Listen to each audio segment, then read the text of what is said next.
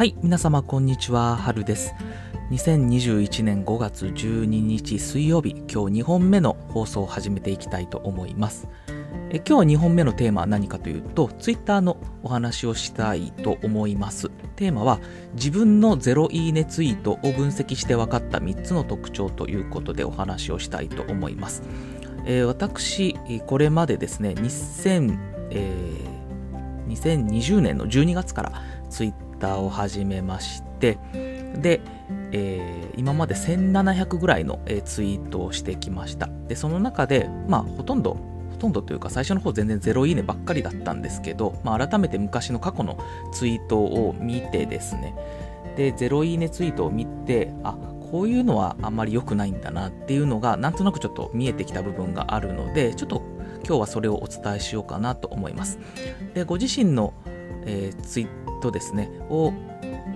見て、まあ、ゼロいいねばっかりだとか、なんか全然いいねがつかないなっていう時に、まあ、こういうことやってませんかっていうので、えー参考になるんじゃないかなと思いますので、ぜひ、えー聞いていただければ幸いです。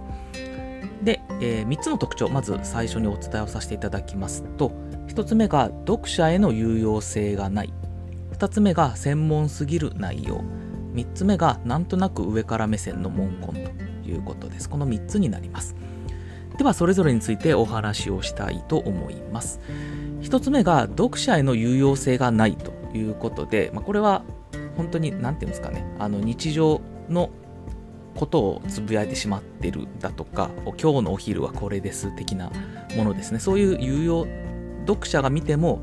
で何なのっていう風になっちゃうものですね。こういうのが有用性がないっていうものなのかなと思うんですけどそういうのはどうしてもいいねっていうのを押しづらいですよね。自分がこう読む立場になってもなんか誰かのツイートで今日の、えーご飯はこれですとか今旅行に来てますとか、まあ、旅行だったらもしかしたらこう景色が良かったらいいねを押しちゃうかもしれないですけどなんかそういうで何なのって思っちゃうものだとどうしてもいいねいいねって押しづらいですよね。なのでそういう読者への有用性がないっていうのは、えーゼロいいねになりやすいツイートかなというふうに思います。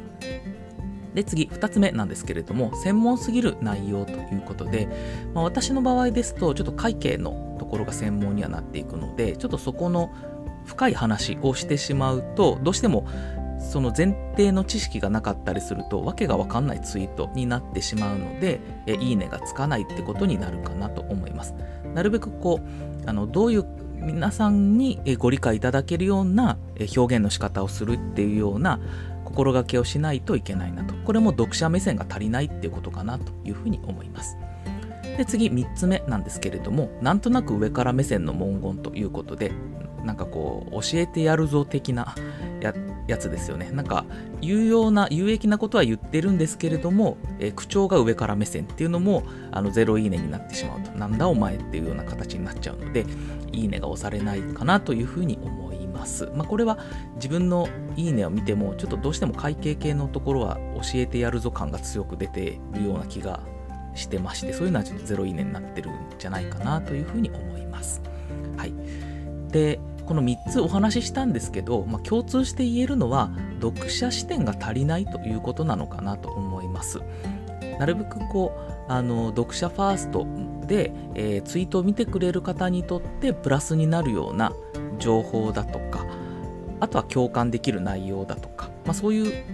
風にこう見てくれる方の視点に立つでそういう視点でいいねを、えーいいねじゃなくてツイートするっていうのが大事かなというのが、あのー最近になって分かったことなので今後もこれを意識して、えーツイートしていこうかなというふうに思ってます。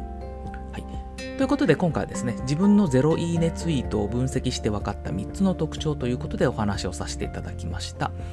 1つ目が読者への有用性がない2つ目が専門すぎる内容3つ目がなんとなく上から目線の文言というこの3つでした。あの意外とこう自分語りしてしまうツイートっていうのも多いかなと思うのであのこれを見る人の立場に立ってこれを他の人が見たらどう思うかなっていうのを意識してツイートするとあの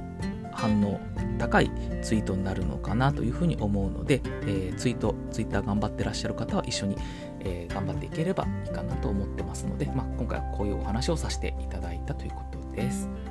はい。では今回の放送はこれで以上とさせていただきます。どうも聞いていただきましてありがとうございました。